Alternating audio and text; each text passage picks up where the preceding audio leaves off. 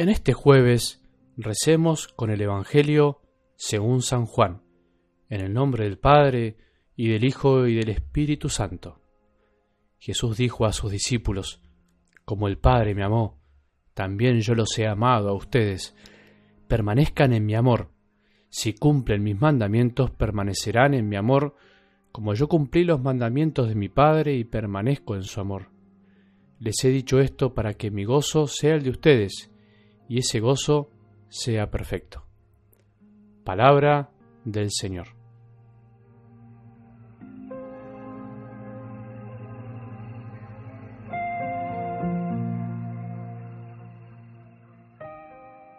Tienen mucho que ver las palabras de hoy con las del domingo.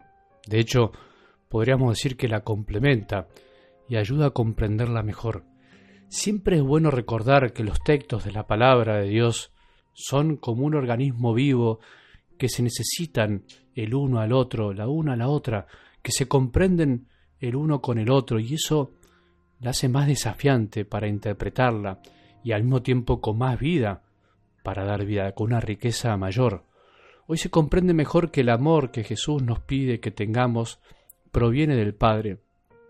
Él mismo lo recibe de su Padre y nos los dio a nosotros derramando en nuestros corazones el Espíritu Santo. Por eso, hoy quería que continuemos la reflexión con algunas preguntas. ¿Qué es lo que nos mueve al levantarnos cada día? Es bueno preguntarse esto cada tanto. Hace bien. ¿Qué es lo que te mueve levantarte ahora, en este momento? Sé que algunos escuchan los audios casi desde la cama. ¿Qué es lo que te mueve a preparar el desayuno, a ayudarlo a empezar el día, a tus hijos. ¿Qué es lo que causa que, aunque estés cansado, cansada, todos los días hagas el esfuerzo para ir al trabajo y buscar el pan de cada día a la mesa de tu familia? ¿Qué causa que seas capaz de perdonar una ofensa de alguien a quien amas? ¿Qué es lo que te causa deseos de hacer el bien a tu familia, a tus amigos? ¿Cuál es el motor de tus acciones de cada momento? Seguramente no somos siempre conscientes de cada acción, seguramente no pensamos detenidamente cada cosa que hacemos, pero seguramente podemos coincidir que lo que nos mueve a hacer todo eso que hacemos en nuestra vida, con más o menos matices, en definitiva es el amor. Es esa fuerza invisible que vive en nuestro interior y nos hace volcarnos hacia afuera y hace que lo que muchas veces no queremos hacer, podamos hacerlo. Nos hace levantarnos, nos hace tener detalles, sacrificarnos, nos hace desvelarnos, cansarnos. Hace que podamos dar un poco más de gusto a la vida. Amar es bueno y hace bien, por supuesto eso no es ninguna novedad. Amamos porque amar nos da vida y amando ayudamos a vivir a otros. Al mismo tiempo es verdad que la palabra amor está desgastada, está banalizada, está tan mal usada que a veces nos da miedo usarla entre los pares, entre los más cercanos. Me emocionó el otro día cuando una niña muy pequeña se me acercó, me abrazó y me dijo, Te amo, padre. Te amo, me dijo. Qué lindo. Esa naturalidad de los niños que son capaces de decir lo que a veces a nosotros nos da tanta vergüenza. Porque está tan mal usada que, como dije, a algunos cristianos nos da vergüenza hablar del amor, porque parece que decir amor es demasiado sentimental, demasiado meloso, dulce, como si fuera que los sentimientos no son tan buenos. Pero por otro lado la usan tanto algunos, o la usan tan mal, que abusan del uso y terminan vaciándola de su contenido. Si digo muchas veces amor y no sé lo que es amar, o no amo de verdad la palabra, ya no tiene sentido. Creo que no debemos caer en esos extremos. Acordémonos que los extremos siempre de alguna manera se tocan. Ser equilibrado en la vida cuesta muchísimo porque hay que andar haciendo un esfuerzo para no caerse ni para un lado ni para el otro.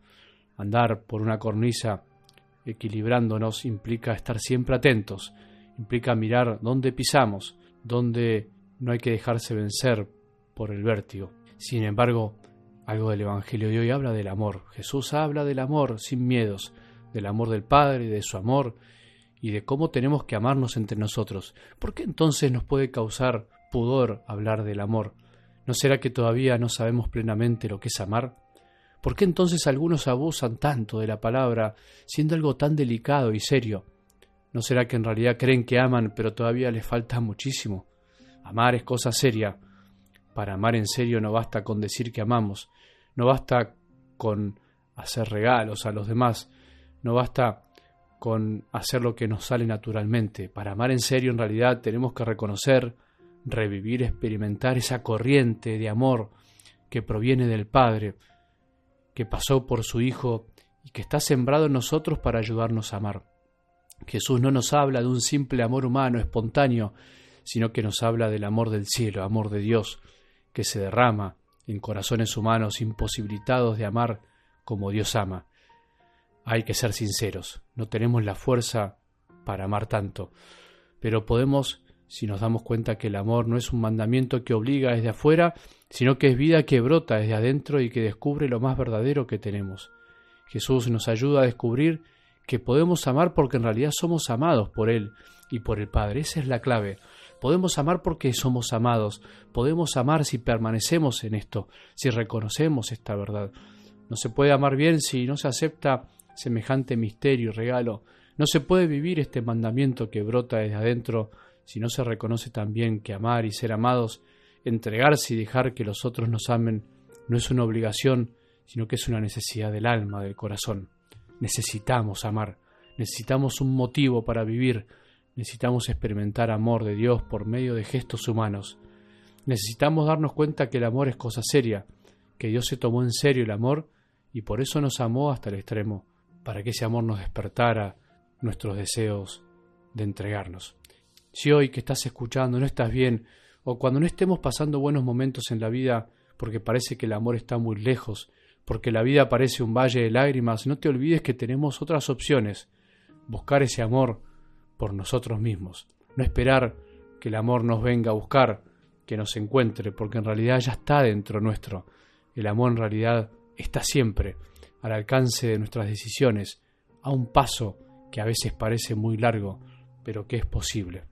El amor aparece muchas veces cuando nos decidimos a darlo a los demás con nuestra presencia, con nuestros gestos, con nuestra escucha.